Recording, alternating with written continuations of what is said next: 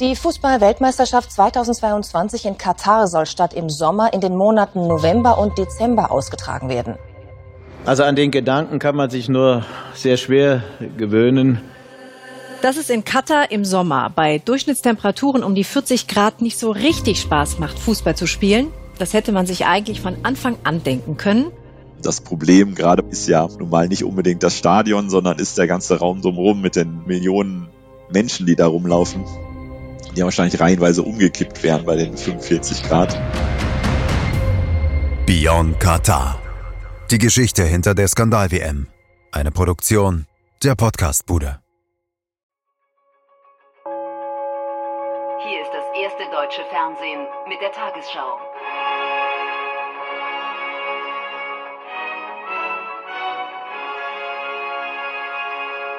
Im Studio Judith Rakers.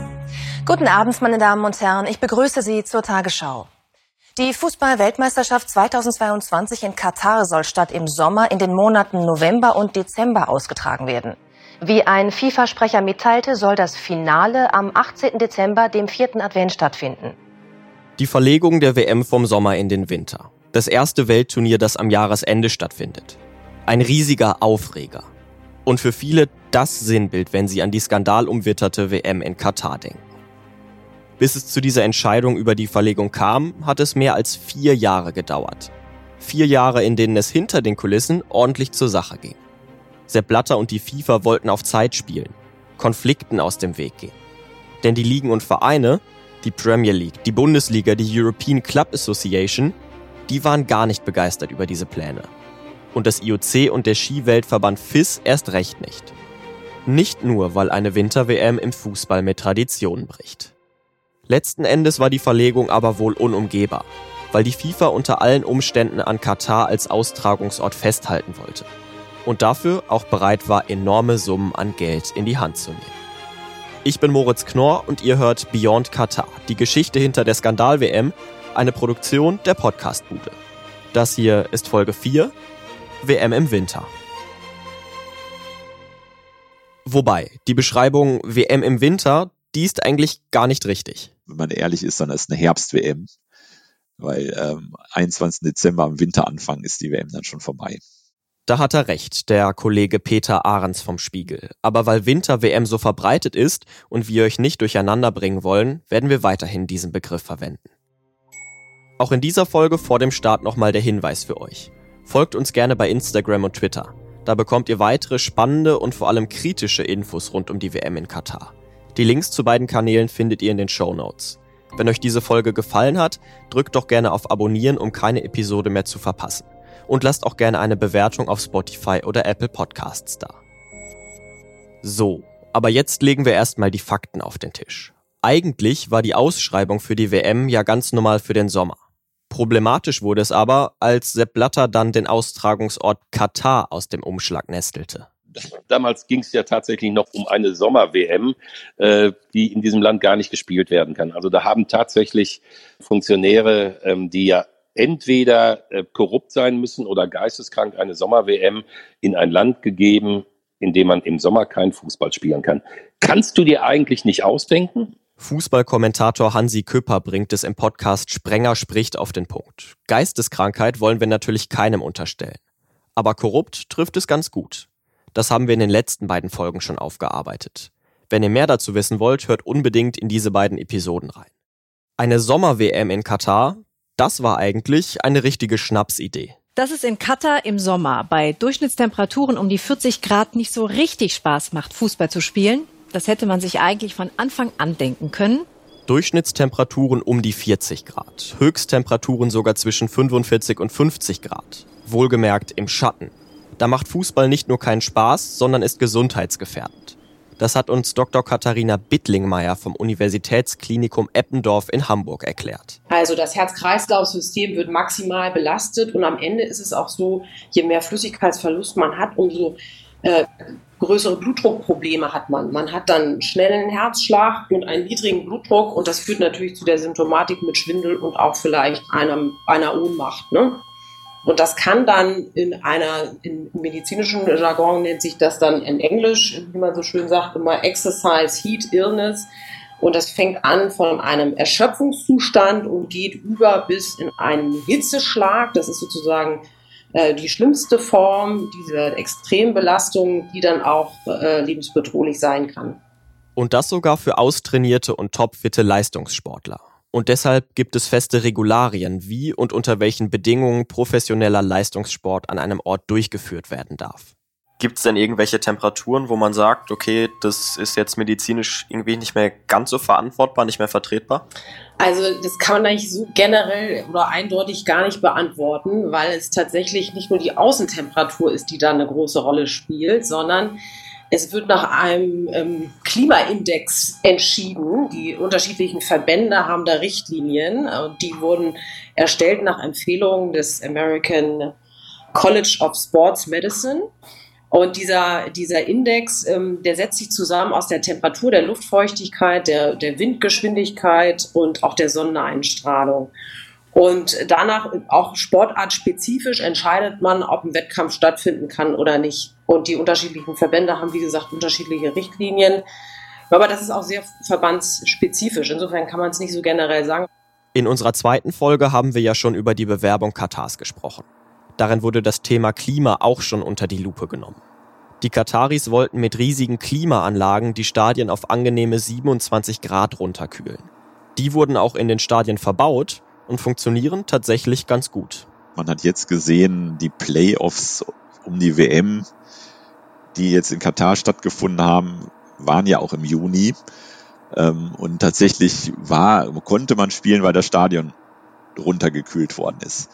Allein mit der Kühlung der Stadien wäre das Problem allerdings noch nicht gelöst. Aber man kann halt nicht das ganze Land runterkühlen. Das Problem gerade ist ja nun mal nicht unbedingt das Stadion, sondern ist der ganze Raum drumherum mit den Millionen Menschen, die da rumlaufen, die wahrscheinlich reihenweise umgekippt wären bei den 45 Grad. Zu dieser dann doch eher wenig überraschenden Erkenntnis kamen unmittelbar nach der Vergabe auch reihenweise Fußballfunktionäre. Franz Beckenbauer unter anderem. Der Kaiser empfahl immer wieder, die WM zu verlegen. Natürlich ist die Ausschreibung im, im Sommer, aber äh, da müsstest du Anstrengungen machen, Milliarden in Objekte investieren, die dann die Stadien runterkühlen auf angenehme Temperaturen. Und es wurden immer mehr Stimmen laut, die das forderten. Aber schauen wir doch mal drauf, welche alternativen Zeiträume überhaupt möglich gewesen wären. Es war klar, es wird nicht das Frühjahr sein, das ist dann die Entscheidung der, der europäischen, großen europäischen Ligen. Und gleichzeitig muss man eben nicht nur im Fußball antichombrieren, sondern man muss eben auch gucken, wie kommt man mit dem IOC zum Beispiel zur Rande. Und wenn man es im Januar 2022 gemacht hätte, wäre man halt kollidiert mit den Olympischen Spielen in Peking, den Winterspielen. Also keine Austragung im Frühjahr, keine Austragung ganz zu Beginn des Jahres, blieb also nur noch ein Zeitraum. November, Dezember dagegen ist natürlich auch eine Wintersportzeit, aber das ist noch die Zeit, wo es anläuft und wo man sagt, ja, die ganz großen Ereignisse, was die Leute vors Fernsehen treibt, das ist halt später. Und die ganzen äh, Ski-WM, Ski-Nordisch-WM, das findet alles im Januar, im Februar statt. Katar selbst zeigte sich auch offen dafür. Katar hat immer gesagt, wir können die WM zu jeder Jahreszeit ausrichten. Uns ist es relativ egal. Für Katar selbst hat das eigentlich keine Nachteile. Die haben im Sommer genau wie im Winter das Problem, wo kriegt man die ganzen Leute unter? Die Quartierfrage ist ja schon eine, die kompliziert ist. Es gab einen Vorschlag, da würden Zelte aufgestellt, die dann aber nicht klimatisiert sind, um den Leuten so ein bisschen das Wüstenflair darzubringen. Dann wird das noch als positiv verkauft, dass eben die Hotelkapazitäten eng sind. Sie wollen Luftbrücken machen zu den Nachbarstaaten, wo die Leute dann dort wohnen und dann rübergeflogen werden. Das ist natürlich auch diesen Nachhaltigkeitsgedanken ad absurdum führt. Also das Problem aber hätten sie sowieso gehabt. Also das ist nicht winter- oder sommerspezifisch. Fassen wir das Ganze nochmal zusammen. Schnell war klar, dass eine WM in den Monaten Juni bis September wegen der Temperaturen in Katar aus medizinischer Sicht nicht verantwortbar wäre.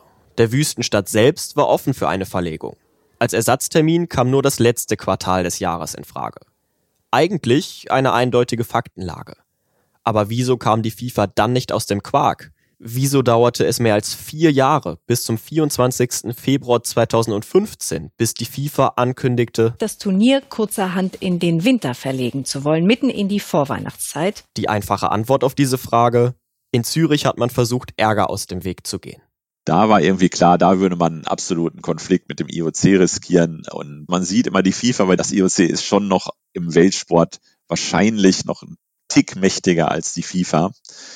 Und da hat man diesen Konflikt gescheut. Vor allem bei Sepp Blatter war das ein bewährtes Mittel. Den FIFA-Präsidenten haben wir für euch in den letzten Folgen ja schon charakterisiert. Es gab ja bei Sepp Blatter immer diesen Witz, äh, was der Unterschied zwischen Gott und Blatter. Äh, Gott behauptet nicht von sich, dass er Sepp Blatter wäre. Er hat immer irgendwelche Schlupflöcher gesucht, er hat immer wieder irgendwelche Auswege gefunden. Er war halt einfach der cleverste von allen. Und Sepp Blatter war außerdem jemand, der sein Fähnchen erstmal in den Wind hängte und dann so lange abwartete, bis er ganz genau wusste, aus welcher Richtung der günstigste Wind für ihn denn nun wehte. Auch in dieser Thematik. Im März 2013 hieß es von ihm auf einer FIFA-Pressekonferenz nämlich noch, FIFA's World Cup 2022 is a competition with uh, 32 teams, 64 matches and have to be played in June, July. Aber nur vier Monate später, im Juli, dann plötzlich diese Aussagen. I have now taken the decision that I will convince FIFA's Executive Committee that the FIFA's 2022 World Cup in Qatar shall be played in winter. Blatter war auch jemand, der in diesem Laden sehr gern auf Zeit gespielt hat. Der dann auch gesagt hat, ja, ich sitze Probleme erstmal aus und überlege eine Strategie, um am besten irgendwie rauszukommen. Tatsächlich hat Blatter gesagt, ja, dieses Ding mit dem Sommer führt eigentlich dazu, dass man sagen muss, die Vergabe an Katar war ein Fehler. Es war ein Fehler, ja. Jeder macht im Leben nun mal Fehler. Der technische Bericht von Katar zeigte, dass es im Sommer zu heiß ist. Aber das Exekutivkomitee hat mit einer ziemlich großen Mehrheit trotzdem entschieden, dass wir in Katar spielen werden. Auch das ist so ein typischer Blatter-Move erstmal Sachen passieren zu lassen und dann anschließend sich dann auch gerne hinzustellen und zu sagen, ja, ich war ja anderer Ansicht, aber es ist nun mal so passiert. So hat er eigentlich dann immer noch eine Tür offen zu allen Seiten hin. Die Beteiligten dachten sich, ja, zwölf Jahre von der Vergabe 2010 bis zum Start 2022, das ist eine ganz schön lange Zeit. Das schieben wir jetzt erstmal auf die lange Bank. Weil man natürlich wusste, welche Probleme man sich auf beiden Seiten für beide Optionen eingehandelt hat mit dieser Wahl. Auf der einen Seite eben das Thema Sommer, die Temperaturen, wo man sagt, eigentlich man kann nicht austragen. Und man hat natürlich auch gewartet mit dem Angehen, weil man wusste, man legt sich jetzt mit den großen Ligen an. Es ist völlig klar, wenn wir im Sommer bleiben, dann kann eigentlich der Spielplan so bleiben, der Jahreskalender, wie er ist. Dann wird danach immer am August halt angepfiffen und dann wird bis Mai durchgespielt in den großen Ligen. Wenn wir dieses Thema Winter-Katar, Winter-WM angehen, dann äh, fassen wir ein heißes Eisen an, im wahrsten Sinne.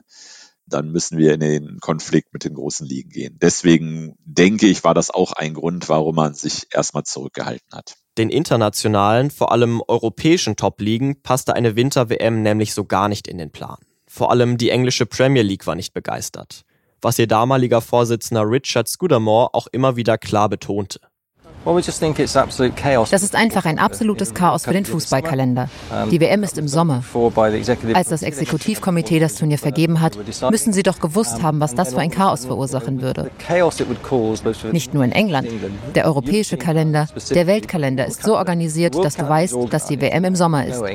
Uh, das ist nicht einfach, plötzlich all diese Dinge zu ändern. Scudamore beruft sich hier zwar auf den gesamten europäischen Fußballkalender, aber dachte wohl vor allem ganz egoistisch an seine eigene Liga. Denn schon aus diesem Blickwinkel hätte er wenig Grund dazu gehabt, eine Winter-WM gut zu finden. In der Premier League gibt es im Gegensatz zur Bundesliga ja keine Winterpause. Und der Dezember ist dort der vielleicht intensivste Monat. Zwischen Weihnachten und Neujahr finden an jedem Tag Spiele statt. Sie haben diesen berühmten Boxing Day am zweiten Weihnachtsfeiertag, der so auch marketingmäßig ja auch äh, Jahr für Jahr eigentlich größer geworden ist und den man wirklich auch weltweit vermarktet hat, weil einfach da sonst gar nichts gespielt wurde. Und man hatte diesen Spieltag in England der inzwischen auch wirklich ja so für Fußballfans so eine Korsettstange im, im Jahreskalender ist. Diesen 26. Dezember guckt man sich in England einfach an und guckt man sich weltweit eben an. Das fällt natürlich weg. Aber nicht nur England ging die Pläne gehörig gegen den Strich. Auch aus den anderen Ligen gab es Gegenwind. Der Vorwurf, Die Belastung sei sowieso schon sehr hoch und würde so noch höher werden. Der Terminkalender noch voller und noch enger getaktet. Also wenn man sich diese Spielpläne anschaut der großen Ligen, dann stellt man irgendwie gar keinen großen Unterschied eigentlich fest zu den sonstigen Jahren. Es ist halt eine Pause da von Mitte November bis Weihnachten, kann man sagen.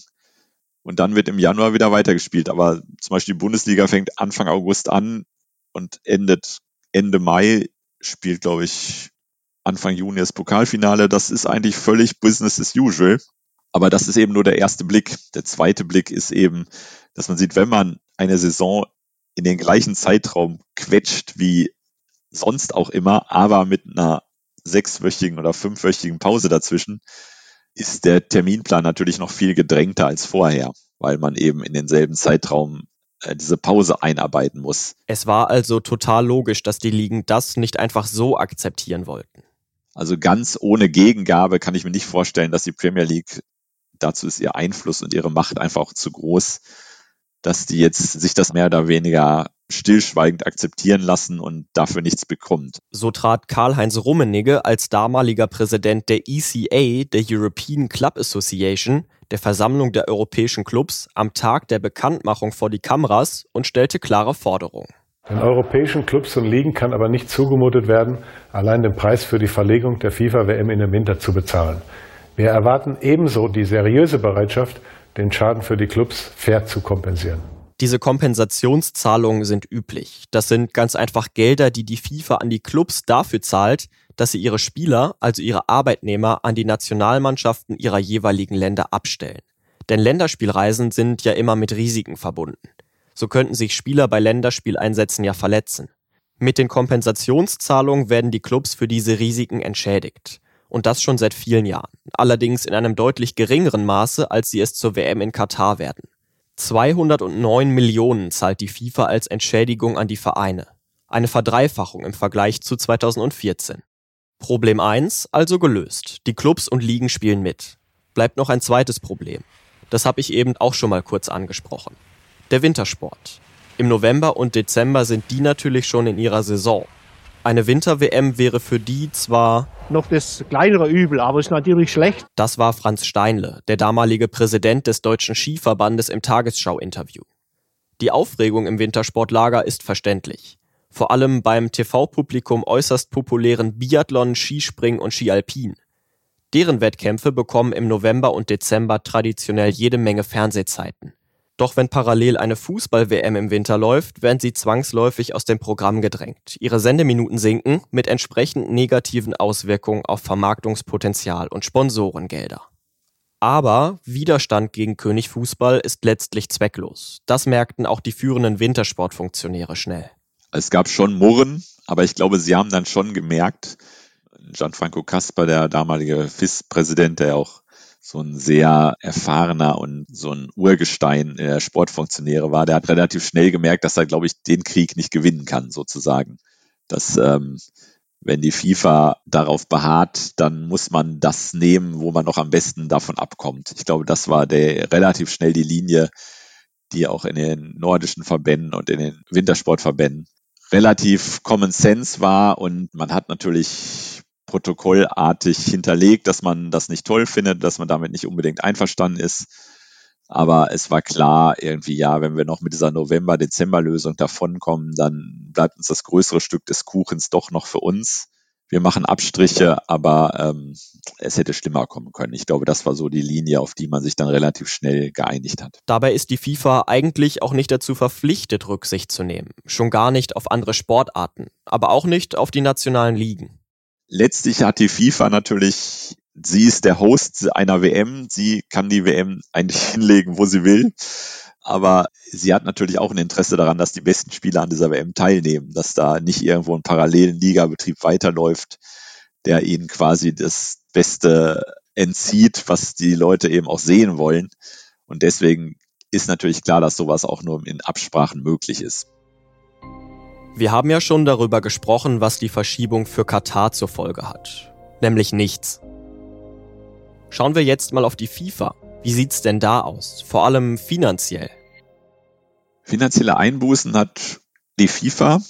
Die sind nicht besonders hoch, weil die WM natürlich immer noch eine Cash-Cow ist, aber Dadurch, dass die Weltmeisterschaft ein bisschen kürzer ist, ich glaube drei Tage kürzer als sonst, weil man es eben in diesen Vorweihnachtszeitraum noch reinbekommen musste, ähm, hat man natürlich für diese drei Tage weniger Sponsoreneinnahmen und die Sponsoren können sich ein bisschen weniger präsentieren. Es ist alles viel gedrängter, viel mehr Spieltage mit vier Spielen, statt es strecken zu können und äh, da einfach auch Werbeflächen noch weiter nutzen zu können. Und sportlich, was dürfen wir unter diesen neuen Bedingungen da erwarten? Zu was führt diese erste Winter-WM?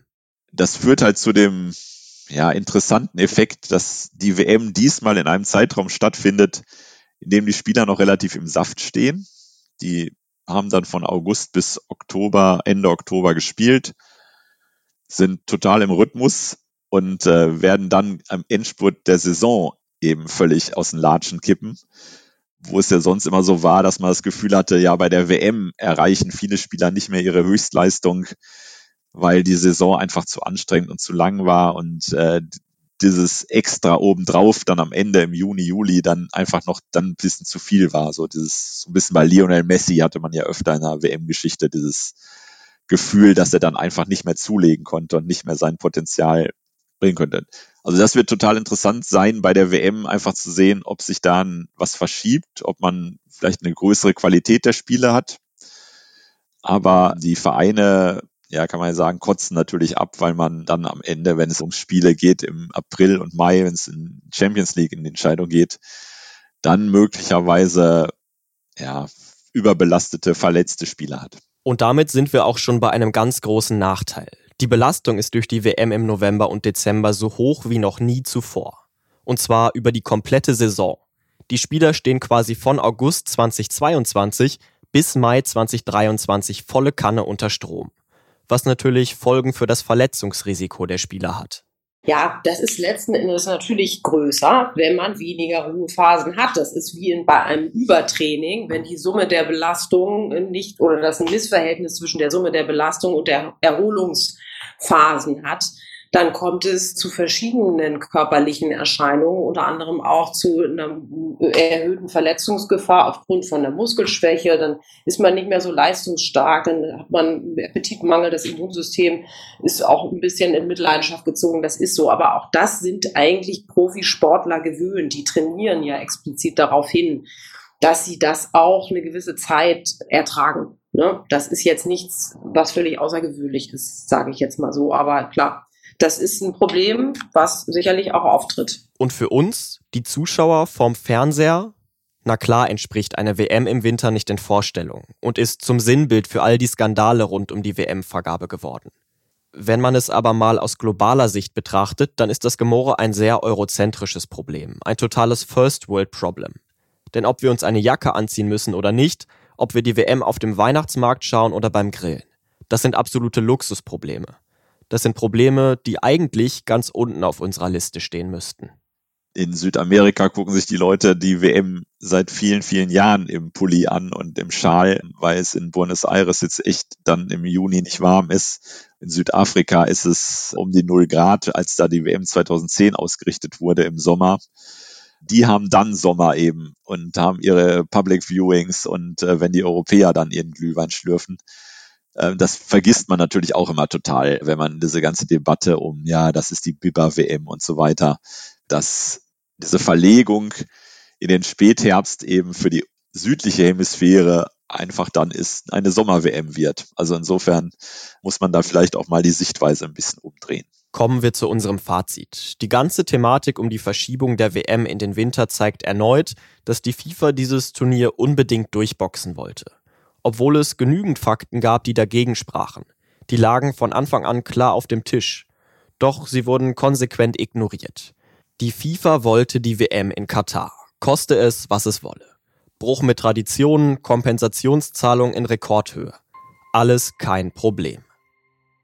Und kein Problem schienen für die FIFA auch die Arbeitsbedingungen derjenigen zu sein, die die WM in Katar erst ermöglichen sollten. Das Kafala-System zum Beispiel, das die tausenden Arbeitsmigranten im Lande beinahe zu Sklaven degradiert.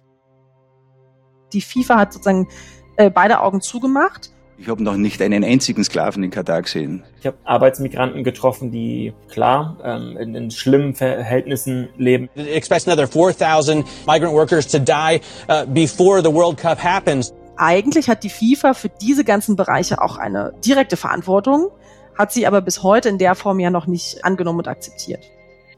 Darum geht es also in der nächsten Folge. Die Menschenrechtsverletzungen in Katar.